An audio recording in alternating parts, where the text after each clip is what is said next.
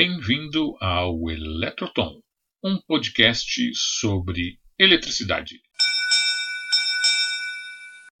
No capítulo de hoje, 100 anos de ondas de rádio no Brasil.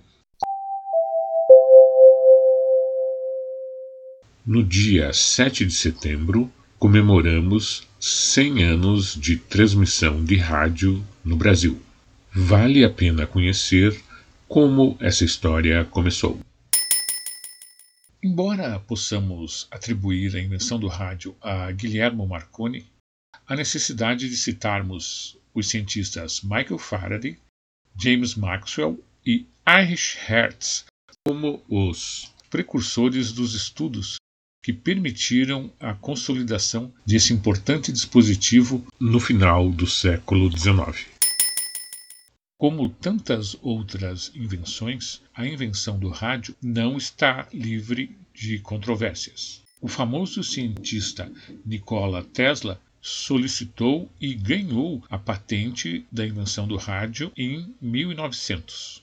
No Brasil, entusiastas gaúchos atribuem a invenção do rádio ao padre católico Roberto de Moura.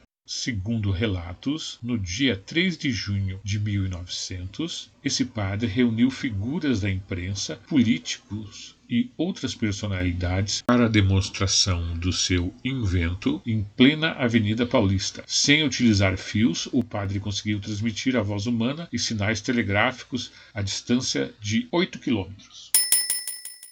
Polêmicas à parte, tem-se Marconi como o inventor do rádio, pois em 12 de dezembro de 1901 ele fez a primeira transmissão de sinais através do Oceano Atlântico.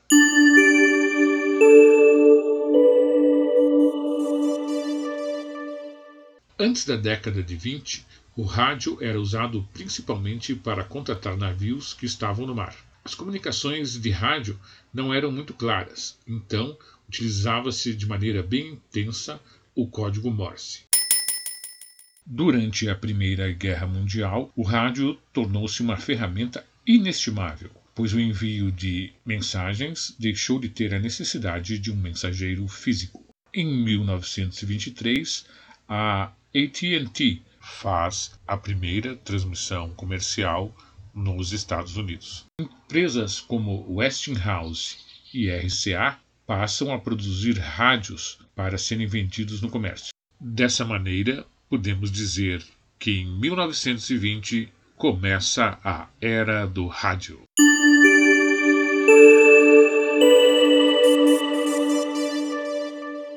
O rádio chegou oficialmente em terras brasileiras no dia 7 de setembro de 1922, durante um evento internacional em comemoração ao centenário da independência. Naquele dia foram instaladas estações de transmissão em pontos estratégicos do Rio de Janeiro, Petrópolis, Niterói e São Paulo, e o discurso do presidente Epitácio Pessoa foi transmitido ao vivo. Em seguida, foi tocada a ópera O Guarani.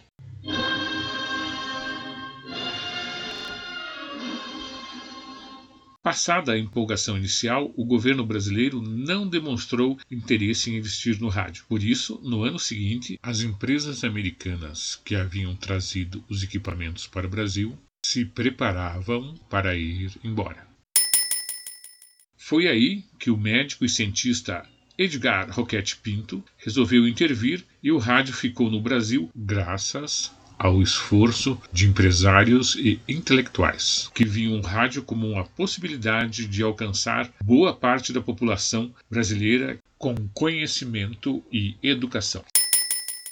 Em 20 de abril de 1923, foi fundada a primeira emissora de rádio oficial do Brasil, a Rádio Sociedade do Rio de Janeiro, que em 1936 se transformou na Rádio MEC.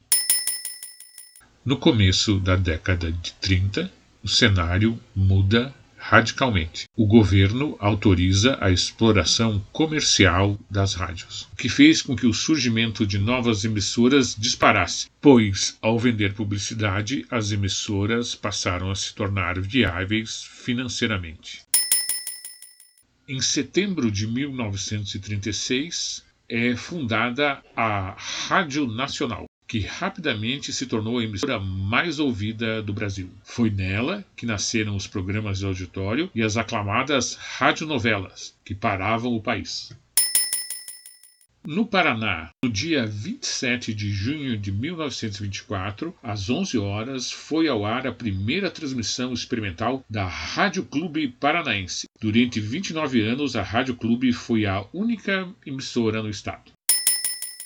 A Rádio Clube Paranaense, terceira rádio fundada no Brasil, deixa de existir agora, a partir de agosto de 2022. Indonésia, 1430 Hz. ZYE 725, ondas curtas de 49 metros, 6.045 kHz. 25 metros, 11.935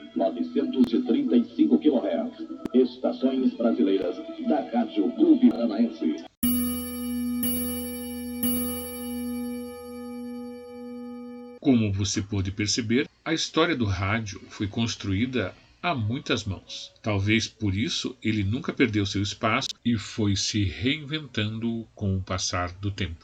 É claro que hoje as emissoras dividem audiência com a televisão, a internet e as plataformas de streaming, mas convive com elas sem perder seu espaço. Música, jornalismo e publicidade compõem hoje a maior parte da programação radiofônica. Além disso, com a entrada das emissoras no mundo digital, hoje podemos ouvir pela internet rádios de qualquer lugar do mundo. Com base no que você ouviu até agora, dá para pesquisar muita coisa interessante na internet. Fica a sugestão finalizo compartilhando uma certeza. Com tecnologia e inovação, o rádio ainda tem muitos anos de sucesso pela frente.